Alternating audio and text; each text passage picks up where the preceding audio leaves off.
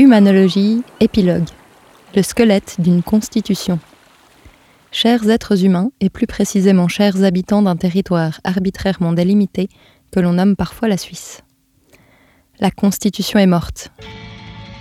Vive la Constitution Après plusieurs mois de réflexion intense, c'est avec fébrilité et excitation que je rédige ce dernier épisode d'Humanologie.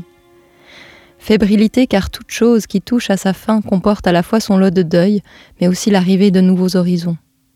Et excitation, car dans ces nouveaux horizons des formes commencent à se dessiner. Une petite armée de grands rêveurs sur leur fier destrier apparaît. Les premiers Helvètes, prêts à réviser le texte fondamental de leur patrie, ouvrent enfin la porte du placard dans lequel se cache le squelette d'une nouvelle constitution. Toute bonne ossature commence par un sacrum.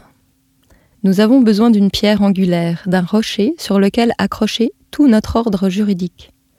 En réécoutant la fin de l'épisode 4, je me suis rapidement rendu compte que le préambule pouvait être repris tel quel, tellement il est simple, beau et intemporel. Il comprend également en lui-même l'essence des lois naturelles dont j'avais parlé dans l'épisode 5. Le peuple et les cantons suisses arrêtent la Constitution. Passons ensuite à la colonne vertébrale. Un axe droit, mais mobile, solide, mais souple. Les droits fondamentaux.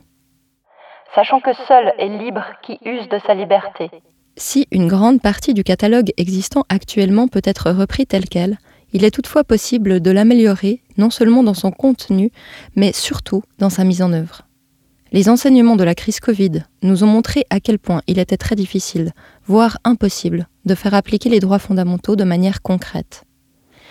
Au lieu de protéger les citoyens, on dirait que ces droits servent surtout à faire bonne figure auprès d'organisations internationales.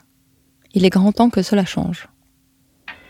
Et pour que cela change, nous aurons besoin d'une bonne boîte crânienne. Conscients de leur responsabilité envers la création. Mère Nature nous appelle. Nous n'avons d'autre choix que d'apprendre à vivre en prenant soin du grand vaisseau sur lequel nous naviguons.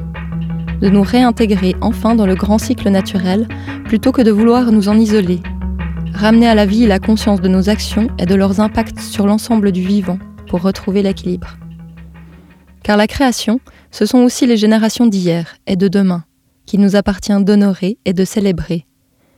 Concrètement, cela veut dire démarrer une réflexion sur les grandes lignes directrices concernant les missions que notre pays souhaite accomplir, pour ses citoyens, mais également à titre d'exemple pour le monde. Des domaines comme la santé, l'alimentation, l'agriculture et les transports seront les principaux sujets de cette réflexion. Sur l'axe vertébral viendra ensuite se greffer une cage thoracique, qui contiendra notre cœur. Déterminés à vivre ensemble leur diversité, dans le respect de l'autre et l'équité. Je souhaite de tout le mien que nous puissions voir, comme me l'a dit un jour un grand sage, que nous sommes les arbres d'une grande forêt, de différentes essences, chacun ayant sa fonction et son utilité. J'ai intensément envie que nous dessinions une société organique où toutes les personnes ont la même valeur. Je sais, ça paraît fou, mais pourtant, n'est-ce pas ce qu'il y a de plus juste? Vous les trouvez équitables, vous, les rapports civils, les rapports de travail, le logement, l'aide sociale, et les systèmes de hiérarchie et de rémunération? Bref, parlons un peu des jambes et des pieds qui devront assurer la stabilité, l'équilibre pour renforcer la liberté, la démocratie, l'indépendance et la paix, dans un esprit de solidarité et d'ouverture au monde. Un autre enseignement de la récente crise sanitaire est que la stabilité du pays dépend de ses capacités d'autosuffisance et de résilience. Quand allons-nous enfin manifester ces capacités en donnant à chaque être humain une place véritablement utile pour la société? Quand allons-nous nous affranchir de tous les gaspillages humains et énergétiques qui nous coupent petit à petit de notre joie de vivre? Les os des jambes sont les piliers d'un État. Ils assument la répartition du pouvoir de façon équilibrée, mais ils ont aussi la mission de se contrôler l'un l'autre. Actuellement, les piliers de l'État sont au nombre de trois, le gouvernement, le Parlement et la justice.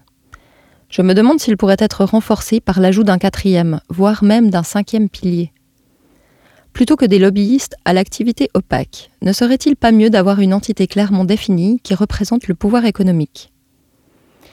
Et vu les enjeux si importants de notre ère, notamment en matière d'éthique et de morale, n'y a-t-il pas matière à équilibrer le pouvoir avec une entité spirituelle?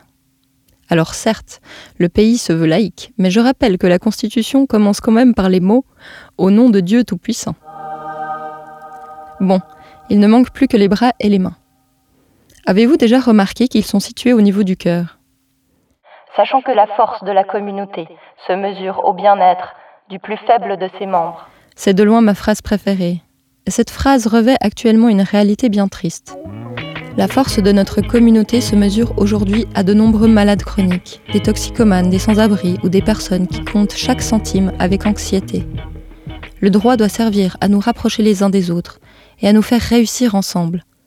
Actuellement, le droit ne fait qu'aggraver le clivage entre l'État et le peuple, lésant au passage une grande partie de ce dernier. Quand ce même État met toute son énergie à diviser la population entre elles, et quand le mot tribunal peut facilement être remplacé par le mot casino, je crois qu'il est temps de se poser les bonnes questions. Toutes ces questions ont déjà commencé à être élaguées par un petit groupe de juristes, mais la tâche est d'envergure. Bien sûr, nous aurons besoin de temps, mais surtout, nous aurons besoin de vous. Oui, vous, monsieur et madame tout le monde, vous qui connaissez la santé, l'urbanisme, la nature, l'écologie, l'agriculture, l'industrie, le transport, bref, tous les domaines essentiels à la vie en société. Vous qui comprenez son fonctionnement et avez à cœur de l'embellir pour offrir un avenir plein d'espoir aux générations qui viendront après vous.